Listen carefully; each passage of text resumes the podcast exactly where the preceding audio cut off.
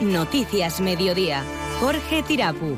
Hola, ¿qué tal? Buenas tardes. Prosigue la polémica generada entre el Gobierno de Navarra y la Diputación de Guipúzcoa a cuenta de los llamados lixiviados. Estos son sustancias líquidas que circulan entre los residuos que se encuentran principalmente en los vertederos. Estos residuos, que denunciaba el gobierno de Navarra, eran enviados de manera supuestamente ilegal desde el País Vasco a una planta de Artajona que ha sido cerrada ahora de manera cautelar. José María Yerdi es el consejero navarro de Medio Ambiente. No hemos calificado como ecotóxico el residuo procedente de, Guipúzcoa, simplemente hemos manifestado que la planta Ecofer tiene una autorización ambiental integrada para tratar compost. Comisiones Obreras reclama que el personal funcionario de la comunidad pueda acogerse a los nuevos permisos de conciliación. Navarra es la única comunidad que no está aplicando las mejoras contempladas en el Real Decreto Ley 2023 al personal funcionario y contratado administrativo de sus administraciones públicas. La situación afecta a unos 37.000 trabajadores. David Marcalain de Comisiones Obreras. El Gobierno de Navarra tiene capacidad, es cuestión de voluntad política para aplicar los nuevos permisos desde ya. No entendemos que se tenga que retrasar tanto tiempo la aplicación inmediata de estos nuevos permisos. En febrero va a comenzar el proceso para reurbanizar el Paseo Sarasate en plataforma única y con el objetivo de preservar el arbolado. Las obras, que van a durar año y medio, están estimadas en 10 millones y medio de euros y se van a iniciar en enero de 2025. Joseba Sirón. Como fruto del consenso, de un trabajo de consenso, al menos consenso entre la mayoría municipal que apoya al equipo de gobierno. Y los bancos de alimentos se muestran indignados con la tarjeta monedero, monedero anunciada por el Gobierno de España. En el caso de Navarra, el Banco de Alimentos advierte de que se podrá ayudar a menos gente y que se encarecerán los precios. Marisol Villar. Otra vez la sociedad navarra es la que tiene que arrimar el hombro, va a tocar eh, suplicar más y decir a la sociedad navarra que como siempre nos ayuda, pues que son momentos difíciles. Son las 2 y 32 minutos, comenzamos. Onda Cero Navarra, servicios informativos. Fin de semana repleto de diseño en Pamplona. ¿Dónde? En Crea Navarra, Arte Digital y Tecnología. El sábado 3 de febrero, jornada de puertas abiertas en Crea Navarra, con talleres y sesiones informativas para las carreras oficiales en diseño gráfico, moda, interiores, animación 3D y diseño y creación en videojuegos. No te quedes sin tu plaza. Apúntate en la web www.creanavarra.es. Prosigue la polémica generada entre el Gobierno de Navarra y la Diputación de Guipúzcoa a cuenta de los lixiviados. Recordamos esas sustancias líquidas que circulan entre los residuos que se encuentran principalmente en los vertederos y que envió de manera supuestamente ilegal, eso decía el consejero en el Parlamento, desde el País Vasco a una planta de Artajona cerrada ahora de manera cautelar la Diputación guipuzcoana. Natalia Alonso. Sostenibilidad de Guipúzcoa, José Ignacio Asensio, acusaba ayer al Gobierno de Navarra de decir falsedades. Hoy el consejero navarro de Medio Ambiente, José María Yerdi, le ha contestado ratificándose en su versión. Lamenta las declaraciones del diputado de Guipúzcoa e insiste en que los lixiviados son productos líquidos y la empresa de Artajona solo tiene autorización para tratar compost. Y yo lo, lo, único que puedo hablar es efectivamente de lo que sé y de lo que me compete en el ámbito de nuestra responsabilidad en el Departamento de Medio Ambiente y que tiene que ver con el control de las eh, empresas que se dedican al tratamiento de los eh, residuos. Otra polémica abierta es la generada por la licitación de las obras de los túneles de Velate. En el pleno de control al gobierno, el presidente de UPN, Javier Esparza, ha dicho que es un tema en el que hay espacios oscuros y que apesta. El consejero de Cohesión Territorial, Oscar Chivite, defiende el proceso de licitación. Esparza ha preguntado al gobierno sobre la adjudicación de la obra de los túneles de Velate, la mayor obra pública en los últimos 10 años. Esparza ha recordado que a mesa de contratación de la adjudicación de los túneles de Velate la componen ocho personas y prácticamente la mitad están en contra. Los letrados y el interventor advierten de esto, proponen soluciones, pero no se les escucha y no se les hace caso. Se modifica el certificado de obra de la propia adjudicataria. Se termina adjudicando a quienes, en fin, las malas lenguas decían que se había de adjudicar. Y para colofón, todas estas cuestiones las hace un empleado público, un cargo público, con 73 años de edad. El consejero de Cohesión Territorial del Gobierno de Navarra, Óscar Chivite, ha dicho que el proceso de licitación de las obras de los túneles de Velate ha sido legal y ha arremetido contra el presidente de UPN. Soy el máximo responsable del Departamento de Cohesión Territorial. Tengo la autoridad suficiente como para ser yo quien responda a su pregunta. El proceso de licitación y de adjudicación de las obras del desdoblamiento del túnel es un proceso completamente legal y transparente. Casi mil trabajadores se han beneficiado del contrato relevo en Navarra desde el año 2019 en el que se implantó, una figura que el Gobierno de España ha vuelto a prorrogar. La consejera de Empleo, Mari Carmen Maeztu, ha incidido en la importancia del contrato relevo para todas las partes, ya que permite adelantar jubilaciones y ayuda también a la renovación generacional de la plantilla. Eh, la prórroga de este contrato relevo, vinculado además a la jubilación parcial, eh, no solo se revela como, como necesaria, sino que es imprescindible para dotar de, de consistencia, de seguridad,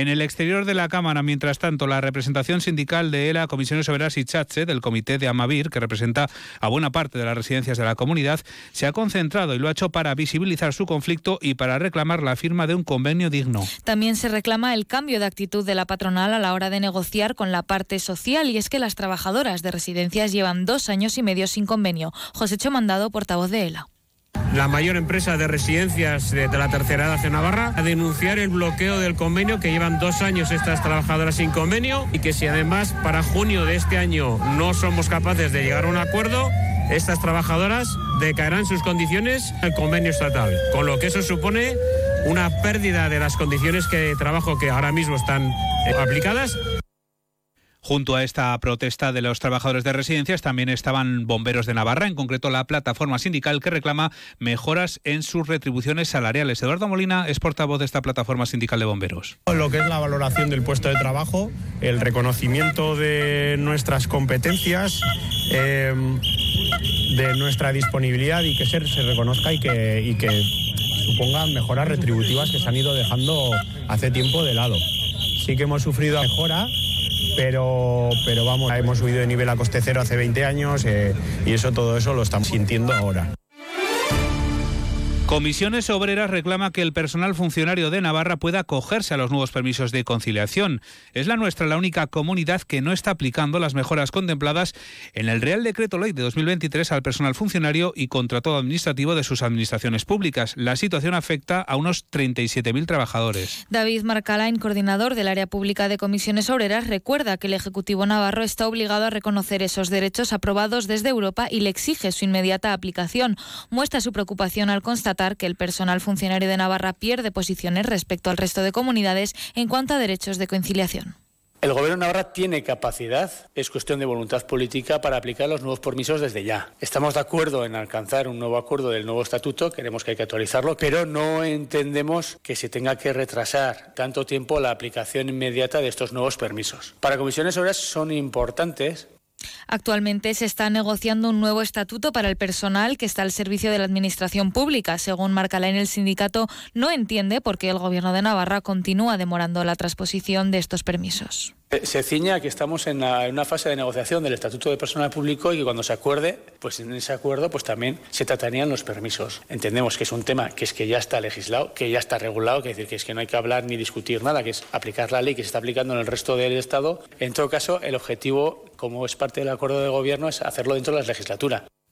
Y otra de las cuestiones sobre las que se ha interpelado a la presidenta en el Pleno de Control del Gobierno ha sido sobre las transferencias pendientes. Recordamos que la semana pasada acordaba con el ministro de Administraciones Públicas el traspaso de diferentes competencias, en concreto la de IMAS de la de becas y la del tramo Navarro de la AP68. Hoy ha dicho la presidenta del Gobierno, María Chivite, que avanza en esos traspasos a buen ritmo cuando era interpelada por su socio Guero Abay. Escuchamos a María Chivite y a Pablo Azcona. La semana pasada iniciamos eh, los trámites más formales, por decirlo de alguna manera, para eh, impulsar los trabajos que aborden eh, pues estas tres transferencias, como bien ha dicho, la de I más de Masí, la de becas y también ese tramo navarro de la AP 68. Más allá, efectivamente, de esa escenificación formal, los equipos ya están trabajando. Sabemos desde Geroabay lo costoso ¿no? que puede llegar a ser eh, desde el inicio, vamos a decir de una forma, y el culminarla. ¿no? Tenemos el ejemplo de la transferencia de tráfico que desde 2018 el gobierno de Navarra acordó con el gobierno, con el gobierno del Estado esa transferencia y todavía seguimos en ese, en ese tránsito. ¿no? Y no dejamos de hablar de las transferencias, ya que recordamos el pasado mes de julio asumía Navarra la transferencia de tráfico y la delegada del Gobierno, Alicia Echeverría, ha dicho que prevé que dentro de este primer trimestre del año tenga listo un documento que enviará a los agentes de la Guardia Civil con las condiciones de la pasarela a la Policía Foral después de que el cuerpo autonómico haya asumido esta competencia de tráfico. Nuestro deseo es que dentro de este primer trimestre pues ya tener un documento para poder ofrecer a los distintos eh, agentes, lo estudien, valoren sus situaciones personales, familiares y profesionales y decidan cuántos quieren pasar a Policía Foral. En febrero va a comenzar el proceso para reurbanizar el paseo de Sarasate aquí en Pamplona en plataforma única y con el objetivo de preservar el arbolado. Las obras, que van a durar año y medio y están estimadas en 10 millones y medio, se van a iniciar en enero de 2025 y está previsto que acaben en la primavera de 2026. El proceso se iniciará este mismo mes de febrero. Las obras está previsto que empiecen en enero de 2025 y su entrega tras 15 meses de ejecución se fecha en la primavera de 2026. El ayuntamiento buscará obtener financiación externa a través de enmiendas a los presupuestos generales de Navarra o los del Estado. Borja Izaguirre es el concejal de Ciudad Habitable y Sostenible. Que incluye tanto la reurbanización, el cambio de las infraestructuras de saneamiento y canalizaciones de mancomunidad, se estima que alcanzarán los 10,4 millones que se repartirán de la siguiente manera. 2,3 millones representan los costes de las infraestructuras de saneamiento y canalizaciones que ejecutará la mancomunidad y el resto, que son 8,1 millones, los asume el ayuntamiento. Un proyecto al que se ha referido también UPN, en concreto su portavoz Cristina Ibarrola, quien defiende que cuando ella era alcaldesa de la, de la localidad navarra, señalaba que buscó un acuerdo con el resto de formaciones políticas, en cualquier caso preservando el arbolado. Cristina Ibarrola. Deja perplejo que hoy EH Bildu plantee reurbanizar Sarasate incumpliendo las exigencias que empleó para bloquear todo lo que proponía UPN. ¿Por qué no dan ganador al proyecto CIP? ¿Por qué no le dan 50.000 euros a dedo, que es lo que nos exigían? Porque sabían que era ilegal. Y los bancos de alimentos están indignados con la tarjeta monedera anunciada por el Gobierno de España. En el caso de nuestra comunidad, el Banco de Alimentos advierte de que con esta medida se podrá ayudar a menos gente y que se van a encarecer los precios. Marisol Villar. En lugar de dar la ayuda a todo el mundo que lo necesitaba, solamente lo van a recibir familias con hijos hasta 15 años que supone, estaban metidos en ese programa de la Unión Europea 10.463 personas y de con las condiciones que han puesto para este año solo van a recibir ayuda 3.300. La previsión del tiempo que nos llega un día más de la mano de la Agencia Estatal de Meteorología, hoy con Luce Peda. Luz, ¿qué tal? Buenas tardes. Buenas tardes. Ambiente soleado en la Comunidad Foral de Navarra. Durante la tarde algunas nubes altas y esas temperaturas que suben un poco más serán muy altas para el mes de enero, alcanzando 21 grados en Bactania, en Roncal, 19 grados en Pamplona y Estella Lizarra, 18 en Tafalla y 17 grados en Tudela. Mañana viernes apenas tendremos nieblas en la ribera del Ebro, donde subirán las temperaturas, alcanzando 21 grados en Tudela. Se esperan 18 grados en Pamplona y 19 grados en Batán. El cielo poco nuboso con algunas nubes altas. En el noroeste, nubes bajas al principio.